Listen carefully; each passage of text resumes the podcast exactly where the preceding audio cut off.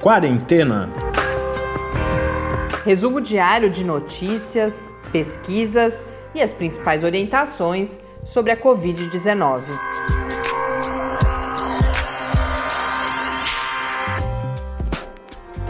Quarentena, dia 262. Olá, começamos nosso duzentésimo, sexagésimo segundo encontro aqui no Quarentena. Eu sou Mariana Petson. E eu sou o Tarso Fabrício. Hoje foi inevitável voltar a colocar na pauta as vacinas. Nós temos internacionalmente o anúncio que a Inglaterra regulamentou e deve começar a vacinar a sua população com a vacina da Pfizer já na semana que vem. Com isso, vários outros países, não só europeus, mas principalmente europeus, começaram a, a divulgar planos também. E aqui no Brasil, o anúncio pelo Ministério da Saúde de um, um plano preliminar de vacinação gerou bastante especulação. Alguns dias, né? Mas ontem, pelo menos foi quando eu percebi que essa discussão cresceu, a questão de que ah, não haverá vacina suficiente para vacinar toda a população brasileira em 2021.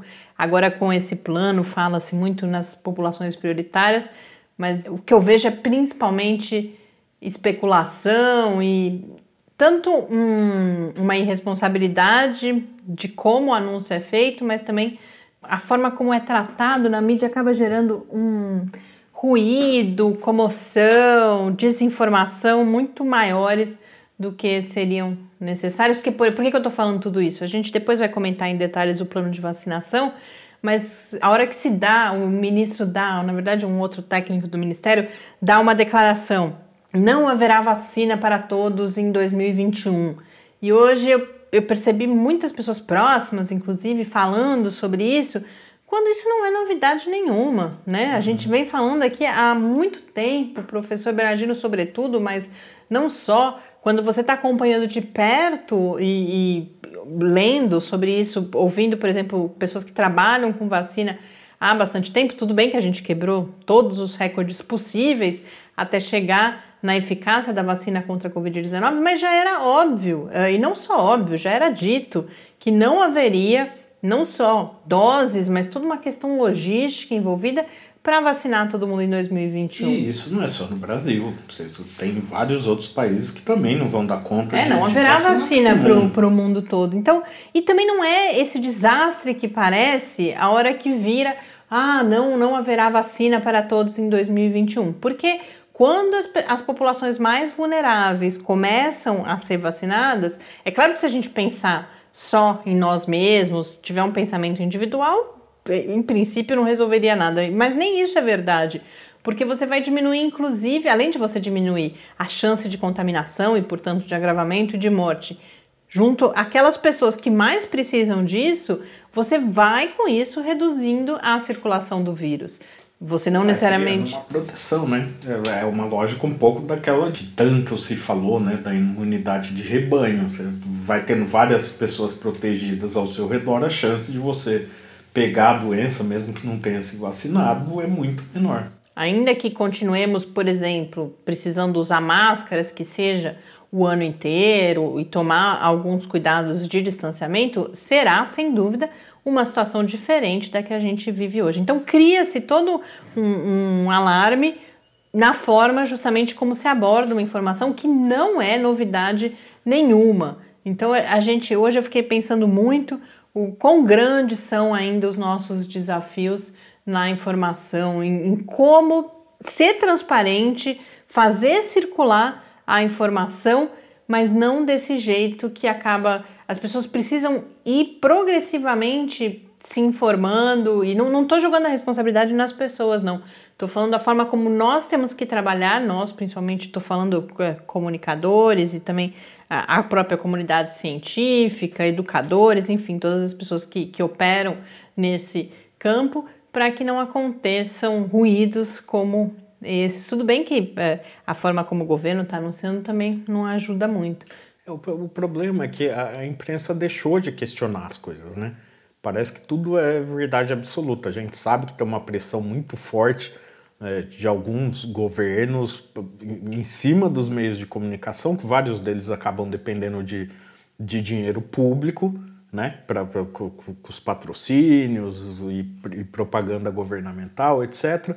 E tem uma pressão para que todo mundo aceite aquela verdade do jeito que é. E isso que a gente está vendo nada mais é do que um reflexo disso. Os jornalistas perderam a sua capacidade de questionar essas grandes coletivas que tem, não sei o quê, e os que questionam acabam tendo problemas. Né? Que, que, aí o governante, as, as suas assessorias de imprensa vão lá e começam a pressionar o jornal porque o cara foi lá e fez a pergunta e, e tem toda a história, ah, mas eu, tem verba governamental em jogo de publicidade e esses caras que, que, que questionam e criticam acabam saindo de cena.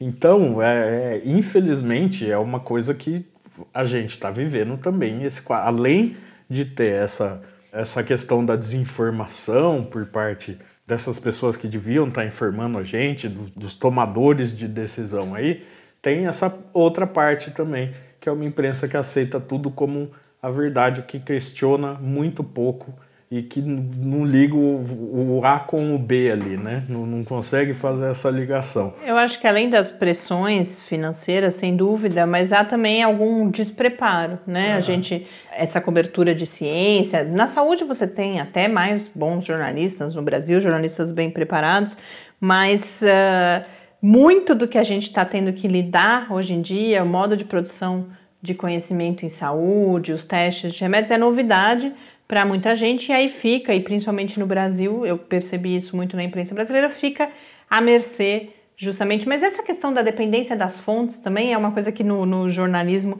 a gente até quando está na faculdade de jornalismo lê sobre isso, há um, um, um certo discurso oficialesco, né? É, o questionamento de fato fica de fora. Mas a gente está fazendo aqui todo um debate sobre o jornalismo no Brasil. Daqui a pouco a gente não vai ter tempo de trazer as informações de fato que foram divulgadas hoje sobre as vacinas. Antes queria mandar um abraço para Ana Luísa, que é uma das nossas, eu acho que eu posso chamar de fã, né, Ana Luísa? Principalmente por essa, essa mensagem que ela mandou para a gente hoje, foi muito. Uh, achei engraçado e fiquei bastante feliz. A gente viu nas redes sociais hoje circulando aqueles balanços do Spotify, né? Músicas mais ouvidas tal. E aí a Ana Luísa mandou pra gente a imagem do podcast mais ouvido dela, que foi o Quarentena. E aí vem com os números de 53 episódios ouvidos por 5.448 minutos. Ana Luísa deve estar tá cansada da minha voz já. Mas a Ana Luísa faz uma proposta bacana que eu quero compartilhar com vocês. Se mais gente tiver esse quadro do Spotify ou outros registros aí de fidelidade, né, no, ao quarentena, manda pra gente. Ela sugeriu um concurso e eu estou adotando sua sugestão. Ela, e ela falou com prêmios. Inclusive, eu pensei, a gente poderia colocar como prêmio um livro. Até pensei no do, do Kucharski, de As Regras do Contágio, que eu falei lá atrás, quando a gente ainda dava dicas de leitura no início do quarentena, mas podemos pensar um livro de literatura também. E a gente faz uma dedicatória. Você, por enquanto, está na frente, Ana Luísa. Imagino que não seja fácil bater, mas quem mas quiser mandar, a gente vai ficar feliz em saber, principalmente pela brincadeira, mas pode ser uma oportunidade da gente compartilhar também aí uma lembrança desse primeiro ano do quarentena. Que a gente espera seja o último. Não, a gente com certeza, ninguém precisa ficar preocupado, a gente volta ano que vem com certeza, talvez não diariamente, mas isso chegando mais perto do, do fim desse ano, a gente compartilha um pouco o que a gente está pensando, a gente mesmo ainda não decidiu exatamente como será. Bom, no Brasil hoje nós temos 6.436.650 casos de Covid-19, as mortes são 174.515, um acréscimo de 698 mortes nas últimas 24 horas. O mundo, segundo a Organização Mundial da Saúde, registra 63.360.234 casos, no painel da John Hopkins, desde ontem a gente já ultrapassou a marca, né, já está com essa diferença da OMS, 64 milhões 304 mil 732 casos. As mortes se aproximam de 1 milhão e 500 mil. São 1 milhão nesse momento, né, 1 milhão 488 mil 513 mortes oficialmente registradas. Bom, vamos começar pela, pelo anúncio do Reino Unido que regulamentou a agência a regulamentadora, o equivalente né, à nossa Anvisa resolveu fazer uma espécie de, de autorização emergencial para o uso da vacina da Pfizer. Já encomendou 40 milhões de doses, o que é suficiente para vacinar 20 milhões de pessoas, né? Porque a, a vacinação é em dose dupla. E anunciou também que a partir da semana que vem iniciará essa vacinação. Então, as coisas vão mudando muito rapidamente, vão mudando de figura, né? Até pouco tempo a gente não tinha eficácia, de repente sai eficácia, mas lembrando que nós não temos os dados publicados ainda de nenhuma vacina de fase 3. Então, esses processos que estão sendo adotados são, é, sem dúvida nenhuma, excepcionais e emergenciais, e há bastante crítica ao final do episódio de hoje, eu compartilho com vocês uma espécie de dica de leitura. Um pesquisador que é uma referência, uma, uma autoridade, né? alguém que inclusive já está no, no, assim, no, é uma pessoa já se aposentou, já é um pesquisador sênior, vai dizer o título do texto dele, inclusive é algo como o fim, vamos acabar com a eficácia por proclamação, porque isso uh, causa, a gente já falou bastante sobre isso nos últimos dias, mas muito ruído. Por outro lado, a gente sabe que a situação que a gente vive é, sem dúvida nenhuma, excepcional. Então vamos ver o que, que nos reservam aí os próximos dias. E aí, depois do Reino Unido, outros países europeus, então Alemanha Itália, ninguém ainda com essa, com essa definição mesmo, né, de, de que, olha, já regulamentou, já vamos começar a vacinar, mas a Alemanha, por exemplo, fala em vacinação a partir de meados de dezembro. Lembrando que a, a, Pfizer é uma companhia dos Estados Unidos, mas a BioNTech, que é a parceira da Pfizer nesse desenvolvimento, é uma startup alemã, sediada na, na Alemanha. A Itália também já falou eh, em começar um plano de vacinação no início de 2021. Para a Europa como um todo, eh, a expectativa é a comunidade europeia tem uma agência reguladora comum que anunciou que deve se pronunciar sobre a regulamentação da vacina da Pfizer em 29 de dezembro. A Moderna também já solicitou que a outra vacina com eficácia já divulgada, vacina de, de RNA mensageiro também, essa eficácia acima aí dos 90%. A previsão é que a agência europeia se pronuncie sobre a vacina da Moderna no dia 12 de janeiro. Então, as próximas semanas, os próximos dias serão, sem dúvida nenhuma, bastante cheios de novidades sobre as vacinas. A gente espera que não só novidades financeiras e políticas, mas fundamentalmente científicas, porque o que a gente mais está precisando é de acesso a esses dados. E aí, aqui no Brasil, hoje, várias notícias foram divulgadas porque uh, o Ministério da Saúde esteve na Câmara. A Câmara hoje anunciou, agora no final do dia, eu vi essa notícia, ah, foi algo que aconteceu mais com o dia avançado anunciou a liberação do, dos recursos necessários, 1,9 bilhões de reais, para a, a, concretização daquele acordo entre Oxford AstraZeneca e o Ministério da Saúde através da Fiocruz. Então, a gente está falando, e aí eu volto àquela conversa inicial de como as coisas são divulgadas, por que, que aconteceu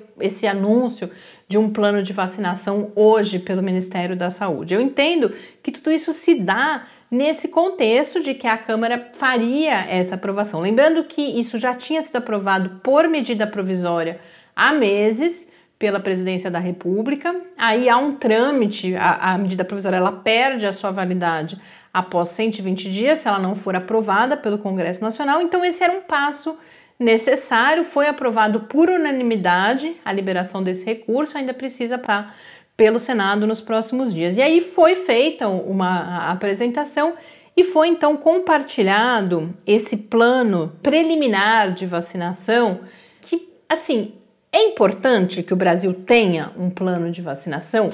É, a gente precisa começar a se preparar muito tempo antes, porque há toda uma questão logística envolvida, a questão, e se falou sobre isso hoje, da aquisição de seringas, a questão do armazenamento. Então, e o Brasil tem toda a competência, felizmente, para fazer isso, na, no, no, lado técnico, né? A gente já falou aqui sobre o Programa Nacional de Imunizações Brasileiro. O problema é quando um documento desse tipo aparece um pouco. Porque assim, gente, a verdade é que tudo que está lá, e alguns, algumas notícias falaram sobre isso, tudo pode mudar. A gente não sabe nem qual vacina será essa. Tudo isso está sendo feito muito na expectativa da vacina de Oxford, que a gente sabe que está aí num, ainda bastante indefinida, depois que, que, que começou a ser questionada a forma. E mais uma vez, a gente precisa ver esses dados para saber exatamente em qual terreno que a gente está se movendo. Além disso, outra coisa, outra declaração que chamou muita atenção foi ah, a vacina da Pfizer não serve. Só hoje, por exemplo, só três vacinas se adequam ao cenário brasileiro. E tudo bem, isso a gente também já falou várias vezes, como há demandas muito próprias de um país com as dimensões uh, do Brasil, não só pela questão logística, mas mesmo a questão de custo. São muitas pessoas para serem vacinadas. Então, mas aí esse comentário aparece e já gera o ruído também de ah, está desmerecendo a da Pfizer, e a, a da Pfizer é a que tem 95%. Qual o problema de tudo isso? Isso vai gerando, de um lado, talvez uma sensação de, de excesso de segurança, né? De ah, a vacina já está aí, então vai contribuindo para um comportamento descuidado que infelizmente já está cobrando o seu preço aqui no país, mas pode gerar também esse desencontro de informações, porque você gera uma expectativa, essa expectativa não necessariamente se confirma e muito provavelmente não vai se confirmar. A maior parte das pessoas não vai ser vacinada tão rapidamente e aí você vai gerando a desconfiança. Mas vamos, enfim, falar do plano finalmente. O que acabou ganhando mais destaque foi a divisão dessa primeira etapa de vacinação em 2021, que estima-se aí, pelo menos foi isso que foi anunciado, que até o final do ano poderia ser vacinada mais ou menos metade da população brasileira, 51,4%.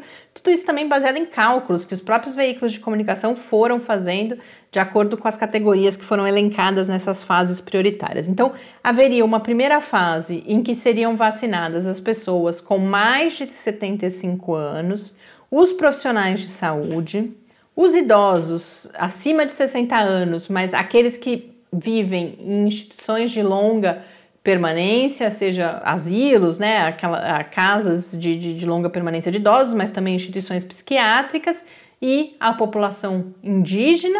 Eu acho que aqui surpreende um pouco porque não tinha aparecido antes apenas a população indígena, né? A gente entende e acha importante, mas o que eu digo é que já se falava em idosos e em profissionais de saúde. Agora aparece também a população indígena já nessa primeira fase. Numa segunda fase, idosos com menos idade, pessoas então entre 60 e 74 anos. A terceira fase seriam as pessoas com comorbidades que agravam a, a, então hipertensão, diabetes e é aí que a gente vai para uma parcela muito grande, infelizmente, inclusive, né, da população brasileira. E por fim, na quarta fase estariam professores, forças de segurança e salvamento e uh, aquelas pessoas que ou trabalham ou são integram a população privada de liberdade nas instituições prisionais que a gente também sabe que uh, são um foco aí que preocupa muito. Então, população indígena e toda a, a, situação, a gente falou isso já várias vezes aqui, a situação também no, no sistema prisional são situações bastante preocupantes no Brasil. E aí fala-se, por exemplo, em calendário. Ah, a expectativa é que comece em março, porque precisa pôr algum prazo. Qualquer plano tem cronograma, tem prazo. Mas a gente parte, e, e eu acho importante repetir ainda, de uma indefinição muito grande sobre quais vacinas iniciarão esse processo de vacinação no Brasil. O que a gente tem é a previsão de uh, 100, cerca de 100 milhões de doses da vacina de Oxford, mas isso depende agora de que rumo tomará os estudos clínicos, né? Se vai ter outro estudo, como é que vai ser. E aí há mais 42,5 milhões de doses via COVAX, que é aquela iniciativa da OMS, e aí, por exemplo, pode ser inclusive a vacina da Pfizer, né, que é uma das que está incluída na COVAX. E não se falou nesse plano, mas há os 46 milhões, uh, as 46 milhões de doses da Coronavac, que aí é o acordo específico com o governo do estado de São Paulo. Eu quero uma dessa. Eu ah, você já escolheu, você já escolheu a sua. É, e é importante, inclusive, aproveitar essa fala do Tarso, porque gera até essa sensação, né? Que você vai ali na prateleira e vai falar, eu quero essa, eu quero aquela. E justamente não é assim que as coisas têm que acontecer. É preciso que haja uma estratégia considerando até as características das diferentes populações, mas quando as coisas, infelizmente, assim, eu, eu, a minha avaliação nesse momento, e aí não só no Brasil, mundialmente, é que tudo que a gente temia de, de pior para a forma como chegaríamos a esse momento de, de, com essa guerra, verdadeira guerra entre vacinas, entre países, está acontecendo. E aí vai gerando esse sentimento, ah, eu não quero a vacina X, eu quero a outra tal. Uhum. E não é assim que tem que ser. O que me tranquiliza minimamente, apesar do governo que temos, é justamente a trajetória, o histórico do Programa Nacional de Imunizações no Brasil. Isso, assim como o SUS, foi uma vantagem que felizmente a gente pôde ter ao longo dessa pandemia, o Programa Nacional de Imunizações nos dá também, nos traz alguma tranquilidade.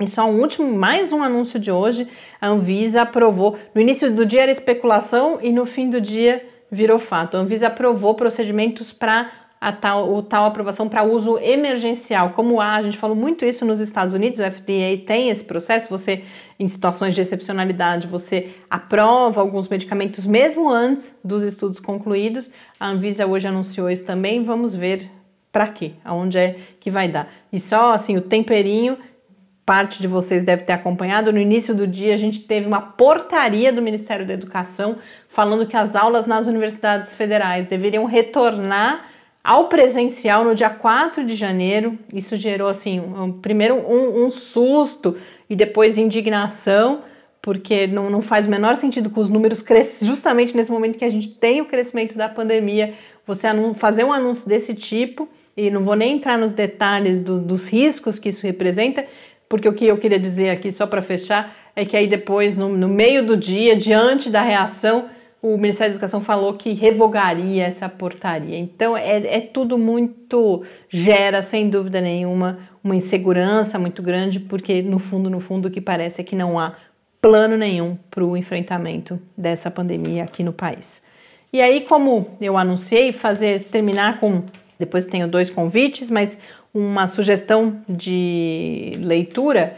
Na Forbes, no site da Forbes, foi publicado um texto do William Hazeltine, que ele, ele é um professor de Harvard, aposentado, trabalhou na, na indústria de vacinas, inclusive, tem hoje, criou e, e é, um, é o líder da Access, que é uma organização sem fins lucrativos nessa área da saúde. Ele publica um texto que eu achei muito interessante, que, como eu disse, chama, né, clama pelo fim da publicação por proclamação dos resultados de vacina. E aí ele dá alguns dados assustadores sobre a movimentação econômica que gerou uh, e que vem gerando esses anúncios à imprensa.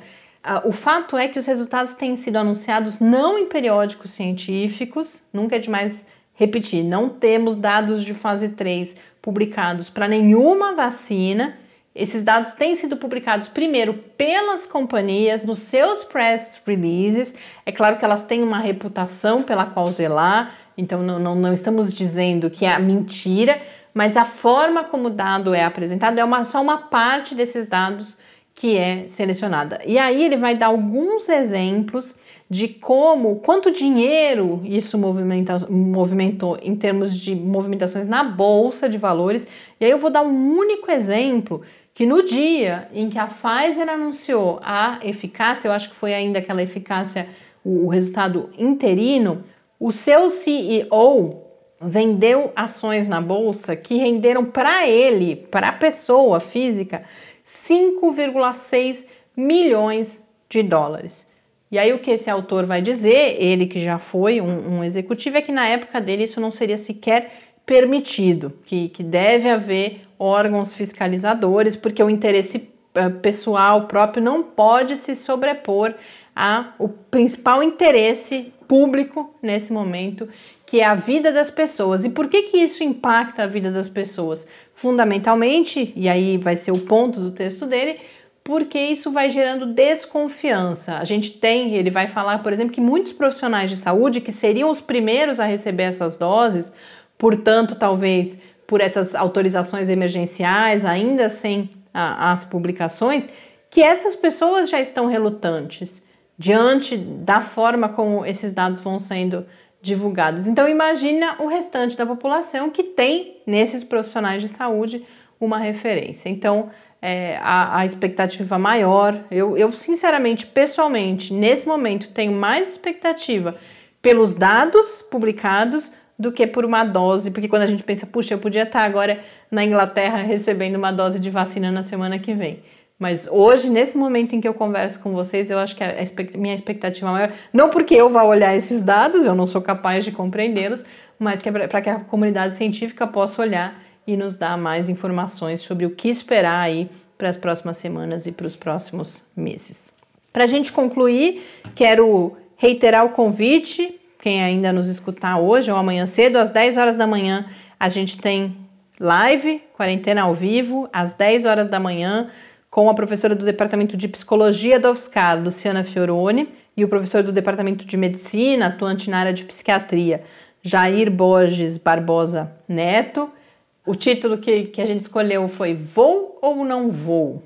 Esse debate surgiu do pedido de vários ouvintes diante da pressão de amigos e de familiares, e principalmente agora na época do Natal, como a gente sofre de bom, e será que se eu não eu, eu, eu me mantenho em distanciamento, mas aí será que eu não perderei as pessoas que eu amo? Então a gente vai conversar sobre tudo isso, sobre saúde mental, sobre saúde mental de crianças e adolescentes afastados da escola. Então amanhã, 10 horas da manhã, no, na página do Lab, no Facebook e no YouTube, no canal Clique Ciência. E às 4 horas da tarde, a gente foi tudo tão corrido que a gente nem pôde compartilhar com vocês aqui uma boa notícia. O Lab participou com vários dos seus vídeos de uma, de uma mostra de vídeos de divulgação científica na Covid-19, promovida pela Sociedade Brasileira para o Progresso da Ciência, a SPPC, e dois dos nossos vídeos foram selecionados na votação pelo público, e amanhã há uma sessão uh, no YouTube da SPPC com os vencedores, a gente vai poder falar um pouco desse trabalho às 4 horas da tarde. Então, quem quiser prestigiar, eu e o Tarso estaremos lá representando toda uma equipe envolvida nessa produção, a quem hoje eu encerro o episódio mandando um grande abraço e muito obrigada mais uma vez por terem vindo até aqui conosco e a gente segue fazendo esse trabalho que muito nos orgulha e que tem trazido bastante satisfação justamente pela resposta de todo o nosso público. A gente espera realmente poder fazer um pouco a diferença. Um grande abraço, até amanhã, programação cheia nessa quinta-feira. Até amanhã, fique em casa. Quarentena é uma realização do Laboratório Aberto de Interatividade para a Disseminação do Conhecimento Científico e Tecnológico, o LAB da UFSCar, e do Centro de Desenvolvimento de Materiais Funcionais, CDMF e conta com o apoio da Fundação de Amparo à Pesquisa do Estado de São Paulo. Pauta, produção e apresentação: Mariana Pezzo e Tárcio Fabrício. Arte e design de Henrique Mateus. Desenvolvimento web: Eduardo Martins. Edição de áudio: Lucas Stefanuto. Apoio Fundação de Amparo à Pesquisa do Estado de São Paulo.